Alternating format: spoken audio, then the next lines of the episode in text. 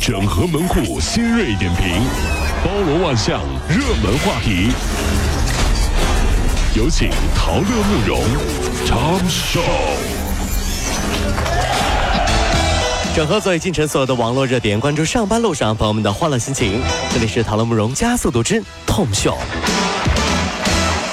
说昨天呢，在一个电商平台上啊，就发布了一款低价空调折扣的信息。哦，是啊。评论区呢，结果就引来了一大批的高校生，他们纷纷的都艾特自己的母校，嗯，并表示就是要求他们赶紧给我们安排一下，来热死了。对对对，招标一下。同时呢，还有一大波的学生晒出了自己空调下的清凉生活。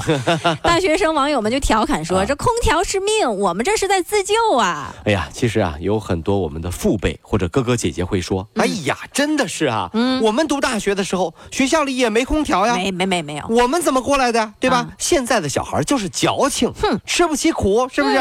那我想说了，哼，叔叔阿姨哥哥姐姐，你们那时候还没有手机呢，对不对？可今天让你们一天不碰手机，你们是不是比死还难受？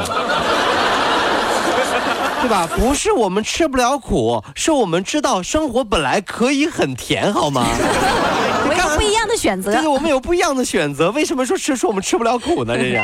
近日呢，在南京的江宁开发区交警中队来了一位非常可爱的老司机，今年已经七十三岁了啊，是啊，是一名退休大学教授。五月三十一号呢，呃，这个老司机，这个老爷爷吧，他在某路口拐弯的时候，与一辆出租车轻微的擦碰了。为了证明自己无责，他用物理运算来证明自己的清白。哎呦，教授就是教授啊！是的，那交警叔叔也是表示，哎呀，虽然看不太懂学霸的推算，但是路口的监控视频录像证明了老人的清白，判定出租车负全责。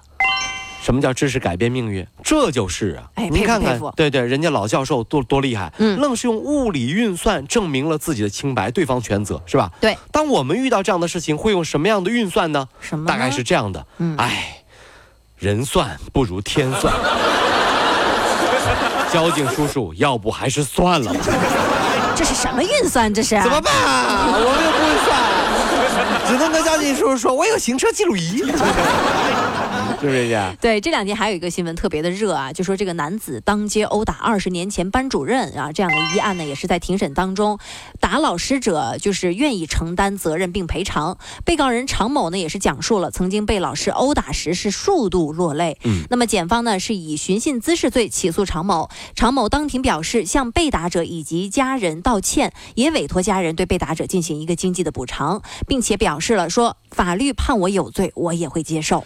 啊，不管曾经您遇到了什么事儿，以暴制暴都是不对的，没错，对不对？嗯，像以前小时候，我们的老师啊，都会很理智啊，根本呢不会体罚我们，我们很幸运。但是他们会让我们把考卷带回家，让爸爸签字，还不如让我在门口站一会儿呢。对，最后啊，挨打的效果都是一样的。哎呀，就是我爸爸稍微累一点。别打！别别别别别别！左躲右躲的，你看这是这是。近日呢，在俄罗斯西伯利亚地区啊，一家兽医诊所为了一只因冻伤而失去猫爪的流浪猫设计并安装了钛金属假肢，啊，还挺可爱的啊。说使之成为世界首只拥有四个仿生爪的猫咪。那么该诊所使用先进的计算机断层扫描和 3D 建模技术为它安装了四只仿生爪，手术取得了一个非常良好的效果。说这只流浪的小猫咪啊，没有试图移除假肢，而是学习用假肢行走了。嗯，不放弃任何一个生命，真好，让我们觉得特别温暖啊。嗯，所以不要欺负每一个小动物，在这个地球上，没有谁比谁更高级。你想想，复仇者联盟里有外星人，有地球人，有半机器半人，对吧？对。还有什么？还有一只小浣熊。什么？你看了《复仇者联盟》里面吗？走错了吧？怎么出现小浣熊了呢？对，银河护卫队里面那个小浣熊啊，你看了吗？对啊，这就是为什么啊，就是这为什么呢？就证明啊，哪怕世界毁灭了，靠可爱还是可以活到最后的。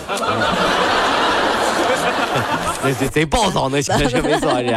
澳大利亚纽卡斯尔大学一项最新研究就称了啊，说人类每人每周平均会摄入约两千克塑料微粒，相当于一张信用卡的大小。嗯，塑料呢是通过食物呀、水呀，甚至是空气都可以进入到人体。饮用水是最大的来源，特别是长期饮用瓶装水的人，塑料的摄入量会比饮用自来水的人高很多很多。大家都评论说啊，实践证明，喝过矿泉水的人都活不过两百岁。喝自来水好像就行似的。还有人说啊，我天天吃信用卡，但是没见我吐过钱啊，是不是？ATM 机呀。对对，其实啊，当时女娲造人的时候啊，用泥巴捏出了一个一个小人，对不对？到你这儿，哎呀，女娲挠挠头，咋整？泥巴用完了。啊啊啊啊！那不行啊，我还要出来呀。一回头呀。装泥巴的塑料袋儿，哎，行吧，就有了塑料人啊！这，所以这就是为什么很多时候有的朋友快递来了之后啊，不舍得扔掉塑料袋包装袋的原因。哦，毕竟大家都是塑料的，你是我的亲人呐。于心不忍，于心不忍，不忍心扔掉塑料袋啊！这这这。法国已故印象派大师莫奈一九零八年绘画的一幅画作《睡莲》将于六月十四号到十九号在英国苏富比拍卖了，估计成交价呢约三千五百万英镑，也就是约合人民币二点四二亿元。天价呀！是的，那这幅画呢是一九六二年最后一次展览之后，近六十年来的首次现身。实在是太珍贵了，定呀！你看，有的艺术啊是经典，嗯，有的艺术啊那就不一样了。怎么说？比如说，在一个博物馆里面，一群人围着一张抽象艺术画，热烈的讨论。哦，这幅画呢，只有一个画框，画框，嗯，中间呢有一只苍蝇，嗯，大家都觉得太有深度了。哎呦，我的妈呀，这肯定说啊，哎，这这个是纵观宇宙观、世界观、人生观来分析这个抽象画的意义啊。是，直到管理员来把画。放进画框里，哦，苍蝇也飞走了。这是什么？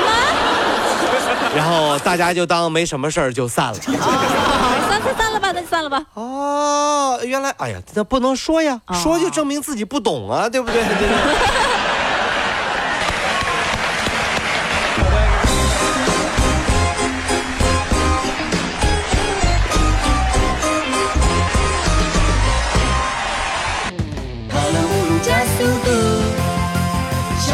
好舒服。